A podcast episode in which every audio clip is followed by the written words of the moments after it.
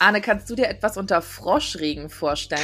Ich habe gestern mit Begeisterung gelesen, das Wort ähm, weiter bin ich gar nicht gekommen, aber ich habe gedacht, Froschregen, da kann man gar nicht genug darüber berichten. Was ist das denn eigentlich? Ich, ja, ich musste eben einfach auf den äh, Artikel von der Kollegin klicken. Ähm, das ist der Begriff dafür, dass jetzt die ganzen mini kleinen, klitzekleinen Babyfröschlein, die zu Abertausenden in irgendwelchen Gewässern hier in Düsseldorf jetzt rangewachsen sind, über die Straßen spazieren, oh. um sich äh, ihren Ort zum Leben für immer zu suchen.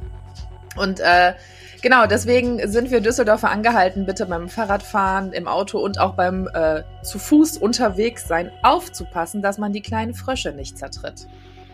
Wie schwer. Ich sehe sowas immer gar nicht. Ich versuche immer im Wald auch mal die Schnecken zu entdecken, aber irgendwie werden die mir dann immer gezeigt und ich sehe sowas überhaupt nicht. Okay, ich passe auf. Wo laufen die denn rüber? Über jede Straße oder was? Oder da, wo es Wald ist? Äh, überall in der Nähe, wo es nass ist. Also Wo's da, wo ist? die halt, äh, genau, in irgendwelchen, bei irgendwelchen Teichen, Tümpeln, Seen sind die halt aufgewachsen quasi.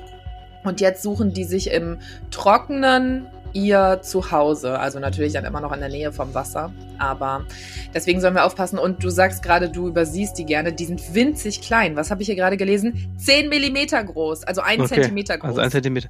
Okay. Ich hatte ja. im Froschregen erst an so eine apokalyptische Plage gedacht, dass die hier ja. Regen, beim Himmel fallen wäre auch mal ganz unterhaltsam gewesen. Aber äh, ein Glück, ja. dass das nur sowas ist. genau. Aber äh, ja, ich dachte auch, vielleicht ist es einfach so richtig heftiger Regen mit riesigen Tropfen, so groß wie Frösche. ja. Aber nein, es sind einfach Frösche, die bei uns durch die Stadt spazieren. Also bitte zertretet die kleinen Frösche nicht. Sollen wir mal darauf schauen, was wir heute Gerne. sonst noch in petto haben. Der Düsseldorfer Flughafen, da wird es ab heute wieder voller. Es ist ja Sommerferienstart und ähm, ja, dementsprechend wieder viele Flugzeuge unterwegs und das äh, trotz Corona. Im letzten Jahr sah es gar nicht gut aus, aber dieses Jahr wieder deutlich besser. Wir reden gleich mal über die Zahlen und Fakten. Wir sprechen auch über den Worringer Platz. Da ist es äh, plötzlich weniger voll, weil der ganze Platz plötzlich umzäunt ist. Und das ist ein ziemliches Politikum gerade. Und wir erzählen mal, was dahinter steckt. Mhm, das habe ich noch gar nicht mitbekommen. Okay. Und, ja, äh, diesem Podcast, da kann man viel lernen. Und äh, wir sprechen nochmal über den äh, Rheinbahnbrand da im Busdepot. Das war ja echt ein riesiger Brand. Und was da jetzt rausgekommen ist, weil die Ermittlungen fast abgeschlossen sind. Mein Name ist Arne Lieb und ich bin verbunden mit Charlotte Große. Und ihr hört Folge 162 und der Rhein steht bei 3,91 Meter.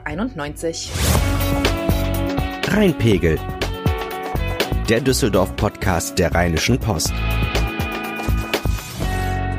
Herzlich willkommen im Rheinpegel-Podcast. Wir sprechen jede Woche darüber, was Düsseldorf bewegt. Mein Name ist Arne Lieb und ich bin stellvertretender Leiter der Düsseldorfer Lokalredaktion und bin äh, ja immer noch fernmündlich, hoffentlich nicht mehr lange, verbunden mit Charlotte. Ja, ich hoffe es auch, Arne. Also so langsam ähm, könnten wir da ja wirklich mal drüber nachdenken, dass wir uns auch endlich mal sehen, um diesen Podcast aufzuzeichnen. Mein Name ist auf jeden Fall Charlotte Großer. Ich mache bei der Rheinischen Post verschiedene Podcasts, äh, liebe ganz besonders diesen Podcast hier, den Rhein Pegel und bin ansonsten ähm, in verschiedenen Radiosendern und mache da hauptsächlich die Nachrichten. Dir ist klar, dass ich jetzt alle anderen Podcasts und Radiosendungen nachhören werde, ob du das da auch immer sagst oder ob du das nur hier sagst. Nein, das habe ich nur hier das allererste Mal gesagt, wirklich. Juhu, das ist nett, dann freue ich mich. Ähm, Genau, mal kurz äh, zum Kleingedruckten, bevor wir zum ersten Thema kommen. Äh, wenn ihr uns hören wollt, dann ähm, wisst ihr ja offensichtlich schon, wie es geht, sonst würdet ihr uns ja nicht hören. Ähm, ihr findet uns aber zur Sicherheit in jeder Podcast-App oder ähm, bei Spotify oder auch über die ähm, Webseite der Rheinischen Post. In jedem Fall dort, wo ihr so fünf Sterne drücken könnt oder irgendwie uns zehn von zehn Punkten geben könnt oder irgendwie sowas machen, äh, freuen wir uns, wenn ihr das tut, denn das äh, bedeutet ja auch, dass die Algorithmen gnädig zu uns sind und dieser Podcast von mehr Menschen gefunden wird. Yes. Und wenn ihr uns unterstützen wollt, dann könnt ihr das gerne, indem ihr ein Abo bei RP Plus abschließt. Und wenn ihr das macht und dabei angebt, dass ihr dieses Abo abgeschlossen habt, weil ihr den Rheinpegel so toll findet, dann ist das für uns ganz toll. Und ähm, ja, irgendwie muss das Ganze hier ja auch finanziert werden. Den Podcast zu hören ist kostenlos, aber Arne und ich sind es eben nicht. Deswegen, das geht über rp-online.de slash abo-rheinpegel. Und wenn ihr uns ähm, etwas sagen wollt zu diesem Podcast, erzählen wir euch am Ende des Podcasts noch kompliziertere Wege, aber ganz traditionell könnt ihr euch schon mal merken, eine E-Mail an rheinpegel.rheinische-post.de wird ähm, auf irgendwelchen Wegen bei uns ankommen. Du spielst auf die neue Telefonnummer an, die irgendwie keiner von uns richtig aussprechen kann. wird schon, Arne, wird schon. das, das, das, diese spannende Geschichte, die lassen wir uns bis zum Schluss, wie die Telefonnummer lautet.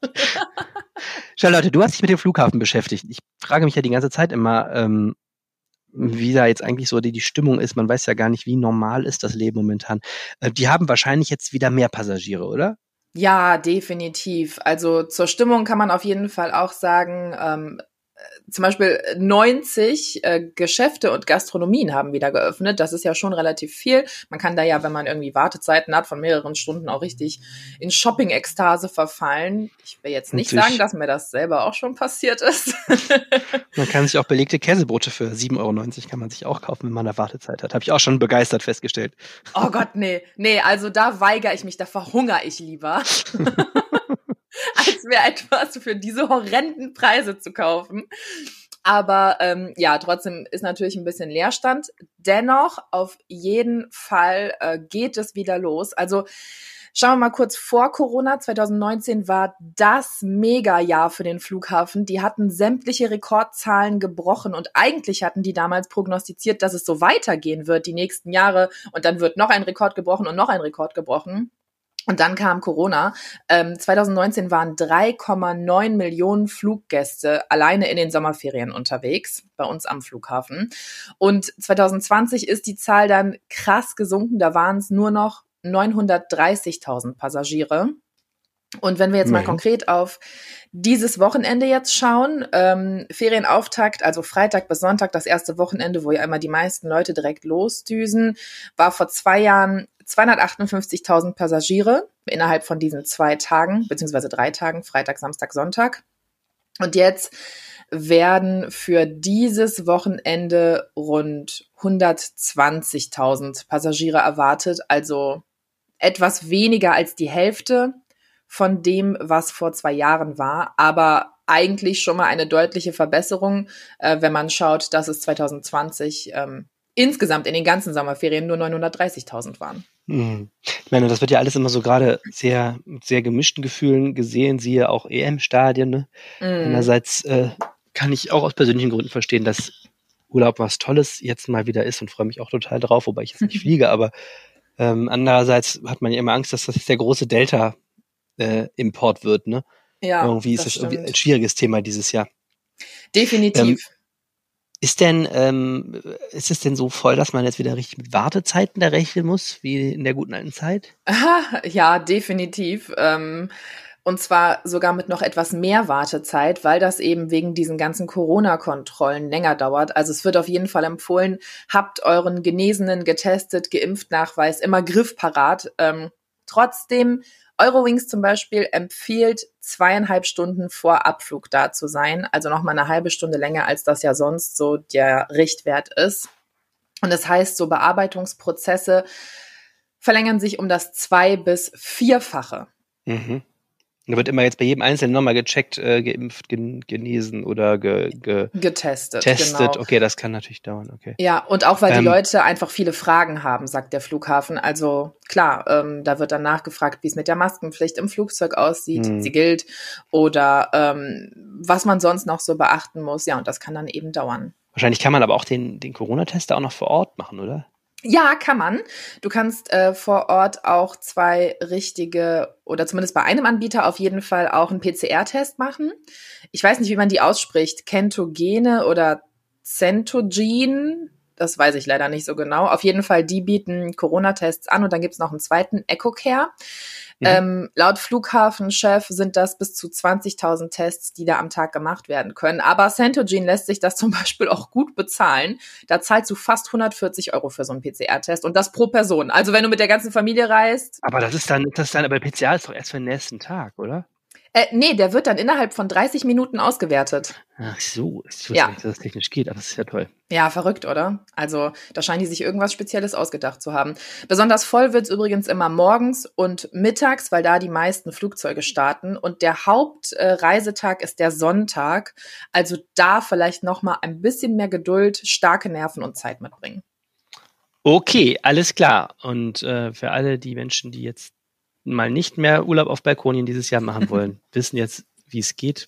Und ähm, ja, krass. Ja, vielleicht noch mal ganz kurz was dazu, wie man doch ein bisschen Zeit sparen kann. Und zwar bietet Eurowings zum Beispiel einen Late-Check-In an. Mhm. Da kannst du schon am Vorabend hin und quasi einchecken und auch dein Gepäck aufgeben, sodass du am nächsten Tag quasi direkt durchlaufen kannst zu den Gates. Ähm, das spart auf jeden Fall ein bisschen Zeit. Also ja jetzt, das ist ja, das habe ich auch schon gemacht vor Corona. Das ist ja nichts. Ja, Neues, ja, genau. Also das ist nichts Neues, aber ähm, ist aber auf jeden Fall auch noch mal so eine Möglichkeit, ein bisschen Zeit zu sparen. Und ja, die cool. Schalter, weil du eben noch mal gesagt hattest, ähm, die große, hoffentlich nicht die große Delta-Welle, was die Rückkehrer angeht, um auch für die Sicherheit im Flughafen zu sorgen, werden möglichst viele Schalter geöffnet pro äh, Reisean äh, pro Airline, damit äh, einfach nicht so lange Schlangen hintereinander da stehen. Und hm. gleichzeitig ist zwischen den einzelnen Airlines immer möglichst viel Platz. Hm. Genau, so sieht's aus am Flughafen. Bringt Zeit, Essen und Geduld mit und habt dann einen ganz tollen Urlaub, falls ihr wegfliegt. Jetzt der knallharte Übergang ähm, zum Worringer Platz. Braucht ihr kein Essen mitbringen. Dort befindet sich eine Dönerbude auf dem Platz und wie jede gute Dönerbude behauptet sie, es sei der beste Döner der Stadt. Es ist nicht schlecht, aber ich kenne bessere Dönerbuden. Echt? da noch nie probiert, aber da ist ja auch nur eine dünne Meile direkt neben hinter, ne? So Richtung Hauptbahnhof ist ja dann eine Bude nach der anderen. Ja, stimmt, stimmt. Nee, aber da habe ich mich noch nicht so hin verirrt. Ich, ich äh, verrate jetzt nicht, welcher mein Lieblingsdönermann ist, aber es gibt einen sehr, sehr guten in der Innenstadt. Du darfst ja ehrlich sein in diesem Podcast. Hier okay. gibt es keine Tabus. Ach, ich komme nicht auf den Namen. Aber es ist der, wo an der Berliner Allee, weißt du, wo früher der McDonalds an der Ecke war, der ist ja vor ja, drei klar. Jahren da raus. Ja. Und dann ein Haus weiter ja. Wie heißt der? Ich komme nicht auf den Namen. Der hat so einen ganz bekannten. Also jeder kennt den. Und ich habe noch nie gesehen, dass ein Döner so schnell zubereitet wurde. Ich habe also ich, ich habe davor gestanden und hätte ich einen Timer angemacht, wie schnell der meinen Döner beladen hat. Ich glaube, er wäre bei unter zehn Sekunden rausgekommen. Also es ging zack, zack, zack, zack, zack, Döner auf die Hand. Geil und der war so lecker. Oh, ich liebe und trotzdem das. lecker, okay. Aber Arne, sorry, ich äh, komme voll ab vom Thema. Bitte erzähl uns. Was ist das jetzt für ein Zaun rund um den Worringer Platz? Ja, ist verrückt. Ich war gerade auf dem Weg hierhin da, weil ich äh, hatte es gestern im Stadtrat gehört und gedacht, jetzt will ich es mir auch mal selber angucken. Ähm, Worringer Platz äh, befindet sich ja so eine Pizzeria-Dönerbude-Kombi in so einem Glaskasten, äh, ne? Der, der steht mitten mhm. auf dem Platz. Und was jetzt passiert ist, ist, dass rund um diese Bude ähm, der gesamte Platz eingezäunt wurde. Und zwar eingezäunt, das sieht so ein bisschen aus wie, ich habe so gedacht, also deutlich handwerklich besser, als ich es hinkriegen würde, aber auch nicht wie, wie professionell, sondern das sieht so aus, hätte sich da jemand drei, mit drei Freunden am Wochenende getroffen und hätte mal einen Zaun aufgebaut. Also der ist da so mit Mörtel irgendwie auf den Platz ge geklebt, aber so richtig so, dass du so auch so siehst, das ist so selbst gemacht irgendwie äh, und umfasst also den Bereich vor und neben diesem Glaskasten, aber auch gleich den ganzen Bereich hinter diesem Glaskasten wo diese, ich weiß nicht, ob du dich erinnerst, da sind so Bänke, die bestehen aus so Glasbausteinen. Ja. Also der grünen, grünen Einfassung. Ganz, die kann man nicht vergessen. ganz schmuddelig. Die sind auch gleich einfach mit eingefasst. Also so, das macht der, der Zaun macht da so eine richtige, so eine, so eine, so eine dreieckige Engstelle. Da kannst du auch keinen Tisch reinstellen. Das ist einfach offensichtlich der Versuch, den gesamten Platz, ähm, nahezu den gesamten Platz jenseits der ähm, Rheinbahnhaltestelle Zonen, da ist ja so ein Wartehäuschen für die ja, Rheinbahn ja. Bahn und auf der anderen Seite für den Rheinbahnbus, ähm, einfach komplett einzufassen. So, also es ist jetzt ein eingezäunter Platz. Und das Ganze ist also irgendwie so einfach passiert. Und äh, das hat die Grünen hier, ähm, hatten also da äh, etwas größeren Schaum vor dem Mund gestern, äh, vor Ärger, und haben also eine aktuelle Anfrage im Stadtrat gestellt. Das kann man machen bei äh, aktuellen Themen, die besonders bewegen. Und haben nachgefragt, wer zum Henker hat diesen Zaun eigentlich genehmigt. Ne? und wer hat es gemacht?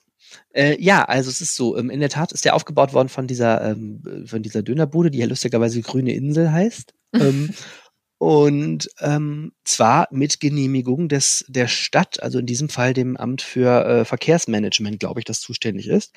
Ähm, der Gastronom hat gefragt, kann ich da bitte einen Zaun aufstellen? Und, und dann hat die Stadt nachgeguckt und gesagt, ja, rechtlich geht das, ist eine Marktfläche.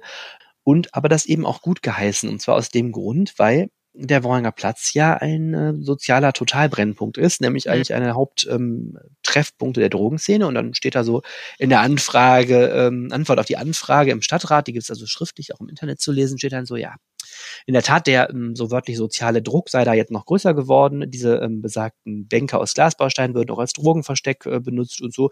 Und da haben wir uns überlegt, ja, ähm, der Gastronom, mh, der ja auch da äh, angesiedelt wurde mit dem Versuch, ein bisschen soziale Kontrolle in den Platz zu kriegen. Der soll ja auch mhm. andere Leute dahin ziehen, damit das nicht so ein nur Szenetreffpunkt ist. Habe gesagt, also so langsam kann er da kein Geschäft mehr machen, wenn hier so alles voll steht mit, mit, mit Drogenabhängigen und so.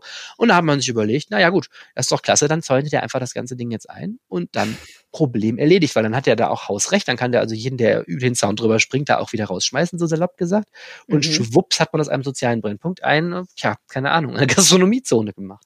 ähm, und die grüne Bezirksbürgermeisterin Annette Klinke ähm, hat dann, ist dann zum Rednerpult nochmal getreten und hat äh, das längere Meinung ausgeführt, was eigentlich an der Stelle gar nicht erlaubt ist. Mal, eigentlich darf man bei einer Anfrage nur Nachfragen stellen, aber sie ist kurz gesagt ähm, auf höchstem, höchstem Maß irritiert, weil sie sagt, also sie ist quasi die Stadtteilbürgermeisterin, wenn du so mhm. willst, auch ja, für, ja. für das die Stadtmitte, wo das drin liegt, ne?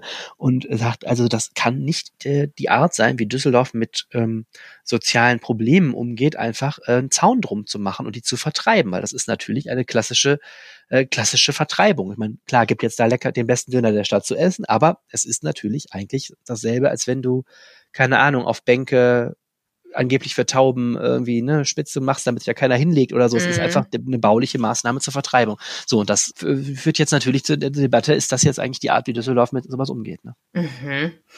Und wie, wie soll es da jetzt weitergehen?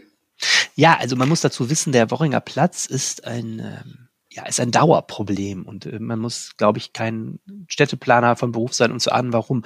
Der hat ja zwei große Probleme. Das eine ist, es ist natürlich echt eine etwas bessere Verkehrsinsel schon. Ne? Also da ist ja auf zwei Seiten die Hauptstraße und auf der dritten Seite, wenn du von der Immermannstraße kommst, ist da dieser Abbieger Richtung Oberbilk, äh, ja. wo du ja auch mitten zwischen Platz und eigentlich dem, wo es so ange angegliedert wäre, so diesem Bereich zum Bahnhof durchfährst. Also es ist so eine dreieckige Verkehrsinsel plus eine riesen Rheinbahnhaltestelle ist ja auch noch drauf und besagte Bushaltestelle auf der anderen Seite. Das heißt, das ist schon also verkehrlich.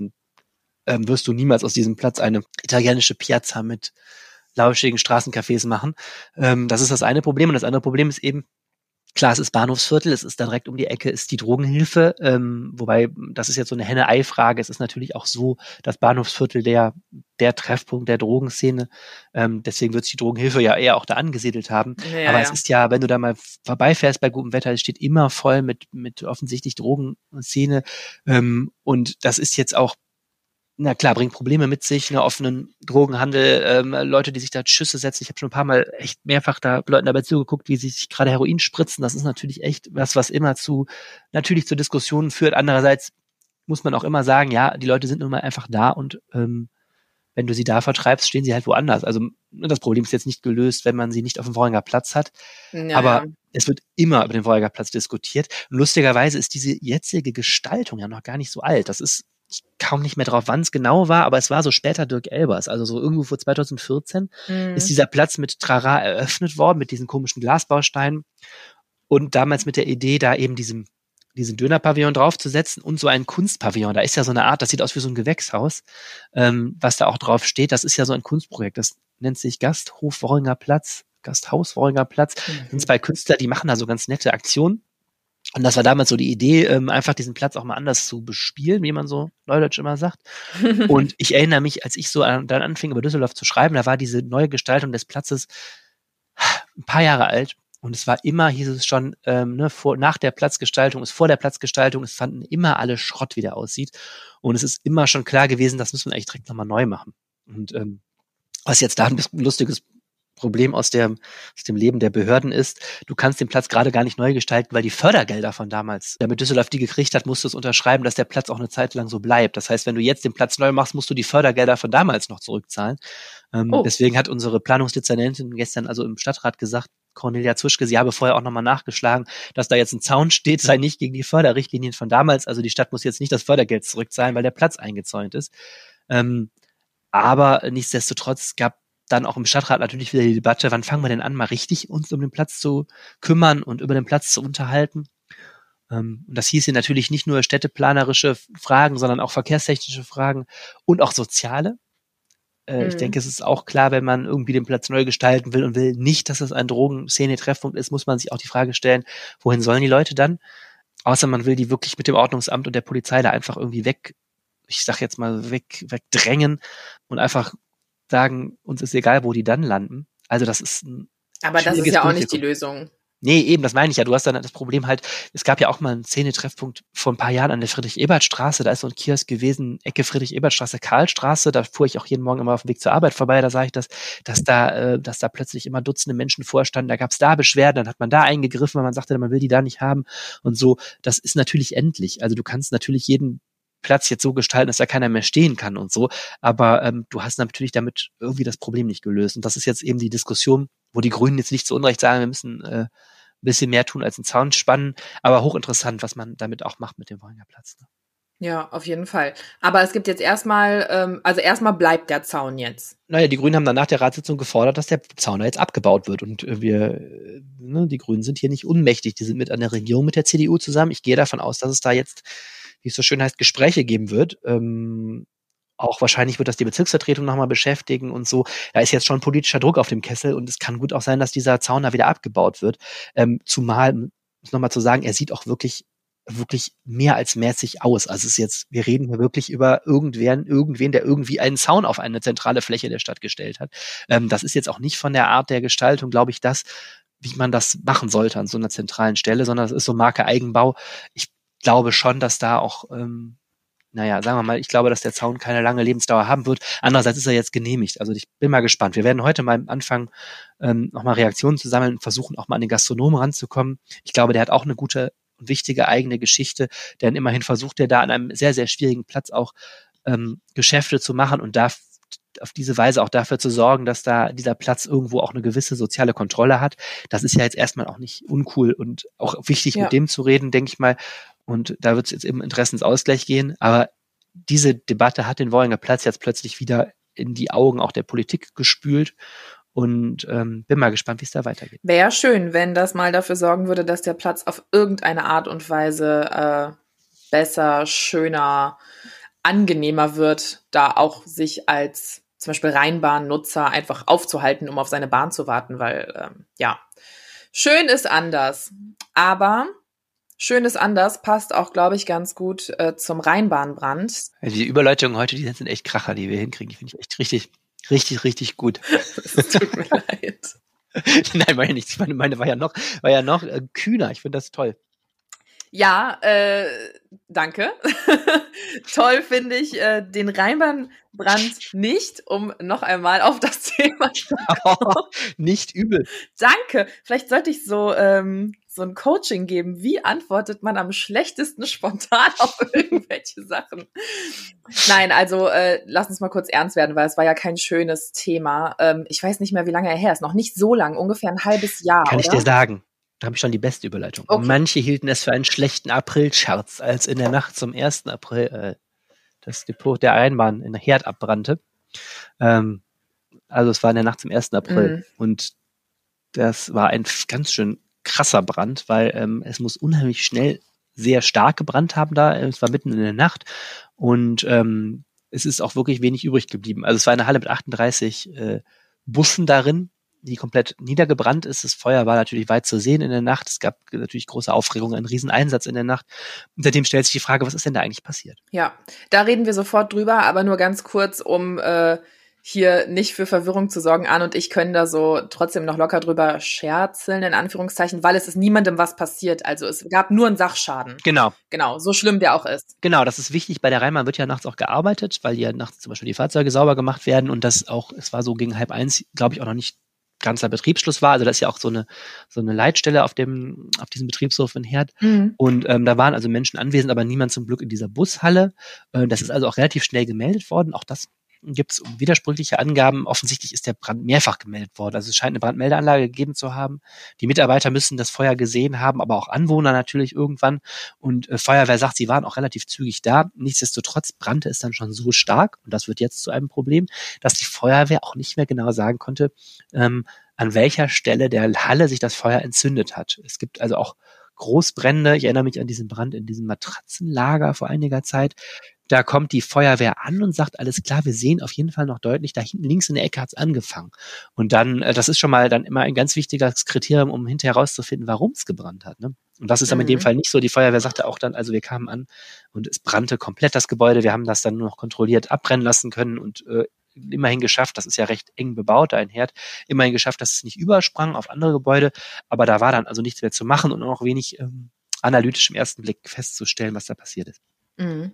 Kaputt gegangen sind aber, glaube ich, alle Busse, die da drin standen, oder? Genau, da war eine Mischung aus Elektrobussen drin und auch ähm, traditionellen Dieselbussen und auch solchen äh, ausgerechnet der nagelneuen Diesel äh, der Rheinbahn mit diesem Euro 6 Abgasstandard. Also die Rheinbahn hat gerade teure Busse angeschafft von MAN, die ähm, viel, viel sauberer sind als alte Dieselbusse, unter anderem mit Blick auf diese Dieselfahrverbot-Debatte. Ne? Man, die fahren unter anderem über die Corneliusstraße extra, wo die, wo die Luftmesswerte so schlecht sind.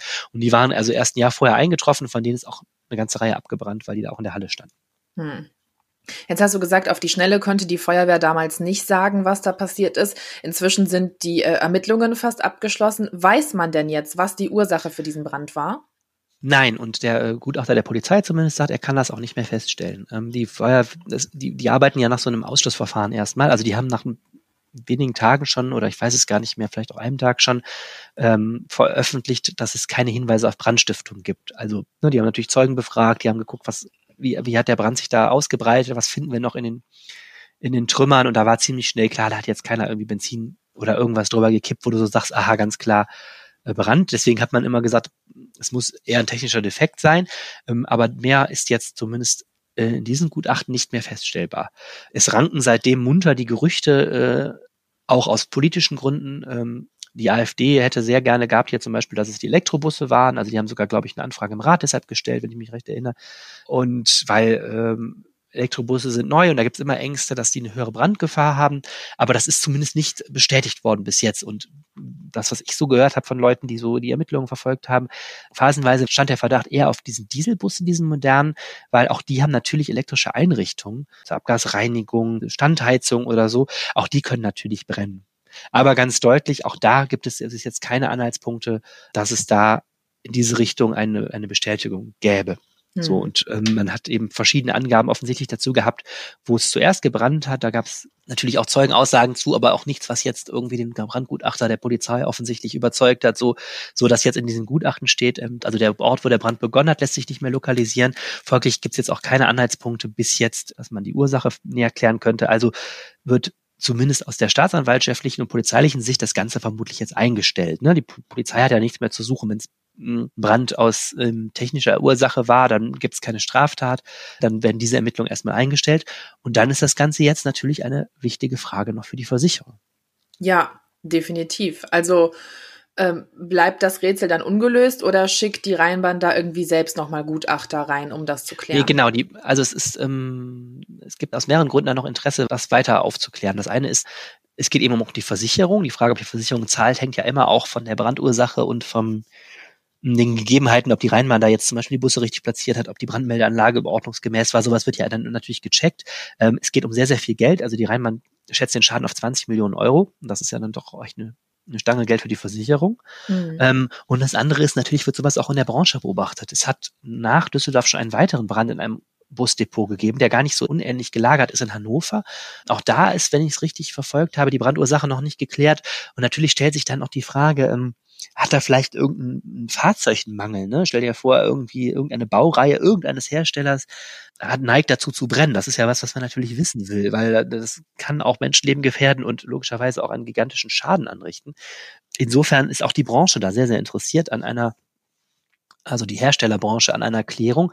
Ähm, jetzt haben also Rheinbahn und Versicherung Gutachter losgeschickt und was jetzt passiert, diese Halle wird schon seit Juni abgetragen, die Trümmer ne, dieser Halle und immer wieder, wenn so eine Zwiebelhaut gehäutet ist, an dieser Halle ein, ein Stück wieder freigelegt ist, dann schauen wohl die Gutachter nochmal drauf und gucken, kann man da jetzt was erkennen. Man kann ja an der Verformung von Teilen, an der an der Art der Trümmer. Man kann man immer noch möglicherweise Rückschlüsse ziehen von wo nach wo das Feuer gezogen ist, wo es am heißesten, heißesten war und so weiter. Und möglicherweise findet man da jetzt auch noch das Puzzlestück, um hier dieses Puzzle zusammenzusetzen. Aber das ist jetzt alles äh, noch sehr vage. Ähm, bis August soll das weitergehen und möglicherweise finden wir da noch die Ursache. Wäre ja auch äh, für uns hier in Düsseldorf nicht ganz uninteressant, weil ähm, ja, es war nun mal einfach ein Brand, den, glaube ich, die ganze Stadt mitbekommen hat. Und äh, es ist das Verkehrsmittel oder eines der größten Verkehrsmittel in der Stadt, mal abgesehen von Auto und Fahrrad. Deswegen wäre es ja mal interessant zu wissen, was da am Ende bei rauskommt und ob was bei rauskommt. Total. Übrigens, die Rheinbahn hat ähm, durch äh, Leihgaben anderer Verkehrsunternehmen geschafft, dass der, der, der, Verkehr weiterläuft. Also die haben auch noch eine Menge mehr Busse. Also das ist jetzt ja nur ein kleiner Teil der Busflotte gewesen und ähm, das läuft jetzt. Rheinbahn muss sich jetzt natürlich um die Neubestellung dieser Fahrzeuge kümmern. Ist natürlich schon ärgerlich, weil solche Busse auch äh, brauchen, bis die ausgeliefert werden und mhm. wir natürlich die Busse brauchen für den Schulverkehr, Linienverkehr und auch, auch Verkehrswende. Äh, insofern, also da ist man dran und auch das ist natürlich ein Teil des Schadens, der da entstanden ist, dass man da jetzt irgendwie Busse leihen muss und die Rheinbahn da jetzt ein bisschen eingeschränkt ist und wohl als auch wieder ältere Fahrzeuge fahren lassen muss und deswegen ist es auch für die Luft alles nicht so toll. Naja, schauen wir mal. Ich bleibe dran, sobald es da was Neues gibt, wirst du es hier oder lesend bei AP Online oder der Rheinischen erfahren. Dann ähm, würde ich sagen, war es das für heute mit dem Rheinpegel. Wenn ihr wissen wollt, wie das Wetter wird, dann bleibt gleich noch nach unserer Verabschiedung dran. Da kommt vom Wetterstruxi, dem Jens Strux, das Wochenendwetter für Düsseldorf. Äh, wir müssen noch eine Sache sagen, bevor wir uns verabschieden. Äh, wir gehen in eine Sommerpause, weil wir jetzt im Urlaub sind und äh, einfach uns erlauben, nicht aus dem Urlaub einen Podcast zu machen, sondern einfach Urlaub zu machen. Es wäre, glaube ich, technisch sehr schwierig. Du vom Strand, ich mitten in der Pampa im Wald. Stimmt. Ohne Internet. Kein, kein, Netz. Oh, kein Netz. Das Schlimmste, was einem passieren kann. äh, ich weiß gar nicht, wie lange die Pause geht, aber wenn jetzt nächste Woche kein neuer Podcast kommt und übernächste Woche auf jeden Fall auch, dann wisst ihr Bescheid. Und über übernächste Woche wird auch keiner kommen. Ich denke, im August irgendwann sind wir wieder da. Ne? Ja, wir gucken nochmal. Also irgendwie irgendwann sind wir wieder da. Eventuell bin ich auch nächste Woche nochmal da, weil Arne ist eine Woche früher im Urlaub als ich. Was? Wir schauen mal. Ja, ich bin erst ab dem 12. weg. Das werde ich mir anhören. So viel Netz wird, sehr viel Netz muss sein. Ich werde mir am Strand dann die Folge begeistert anhören. Aber dann gibt es jedenfalls irgendwie eine Sommerpause. Genau, es gibt eine Sommerpause, aber keine Sorge, Arne kommt wieder und ich dann auch irgendwann. Und in dem Sinne, vielen Dank fürs Zuhören. Wenn ihr euch bei uns melden wollt und das jetzt total kacke findet, dass wir in die Sommerpause gehen, dann schreibt uns das an reinpegel.rheinische-post.de oder schickt uns bei WhatsApp eine Sprachnachricht oder tippt einfach fleißig in euer Smartphone unter der, und wir hatten es vorhin angeteasert, total komplizierten Telefonnummer 0151 157 und dann 1000 und hinten dran die 6. Nicht 1006, 1006. Genau, und ihr könnt auch sonst, wenn euch das so kompliziert zieht, es mich bei Twitter antwittern. Ich heiße Ed Arne Lieb. Das ist ganz einfach. Danke, Arne. Danke euch fürs Zuhören. Habt ein wunderschönes Wochenende und wir hören uns irgendwann, vielleicht auch nächste Woche dann wieder. So machen wir es. Tschüss. Bis dann. Tschüss. Einen wunderschönen guten Tag und herzlich willkommen zum Wochenendwetter. Als ich vorhin die Wetterkarte zusammengebastelt habe und so ein paar äh, Druckgebilde, also Hoch und Tief eingezeichnet habe mit den jeweiligen Fronten ähm, für meinen Facebook-Post, dann ist mir erstmal so richtig aufgefallen, oha, da ist mal richtig was los in der Wetterküche und vor allem ist auch ziemlich viel Chaos mit drin. Also, wir haben zum einen tief über dem Atlantik. Dieses hat zum Beispiel eine Warmfront, welche halt im Laufe des Freitags reinkommt. Und wir haben dazu noch eine Kaltfront, die im Laufe des Samstagabends beziehungsweise zum Sonntag reinkommen wird. Dann haben wir noch ein Tief über Osteuropa, welches halt eben dann noch eine Warmfront mit einem Hoch über Skandinavien von Osten her zu uns reinschiebt. Und dann hängt dann noch der Rest einer Kaltfront über uns äh, vom Freitag, beziehungsweise dann, ähm, was den Regen am, am Donnerstag noch gebracht hatte. Und diese ganzen Druckgemische oder diese ganzen ähm, Luftmischungen, die müssen jetzt in Einklang gebracht werden, damit wir eine weniger chaotische Prognose abgeben können. Und das werden wir jetzt mal versuchen. Also, der Samstag wird uns einen sehr freundlichen Start in den Tag bringen. Hier wird die Sonne rauskommen und die Temperaturen steigen schnell an auf bis zu maximal 26 Grad. Am Abend zieht dann eine erste Front auf, die dann wohl so gegen 20 Uhr ungefähr Schauer und vereinzelte Gewitter bringen kann. Ähm, ich gehe mal stark davon aus, dass es nicht ganz so viel Regen sein wird. Vielleicht ist ein bisschen Wind mit dabei, aber auch das wird alles im Rahmen sein. Der Sonntag wird uns voraus oder wird voraussichtlich etwas ungestümer werden. Ab der Mittagszeit kann es dann immer wieder zu Schauern und Gewittern kommen. Diese können dann auch örtlich relativ kräftig ausfallen. Auch hier sind dann örtlich wieder etwas äh, stärkere Böen mit dabei und dann entsprechend ähm, bei Gewittern auch durchaus Hagel beziehungsweise Starkregen. Die Temperaturen gehen etwas zurück, liegen noch bei 17 bis 21 Grad. Und wenn wir dann noch auf die neue Woche blicken, dann geht es erstmal mit regnerischen Phasen weiter.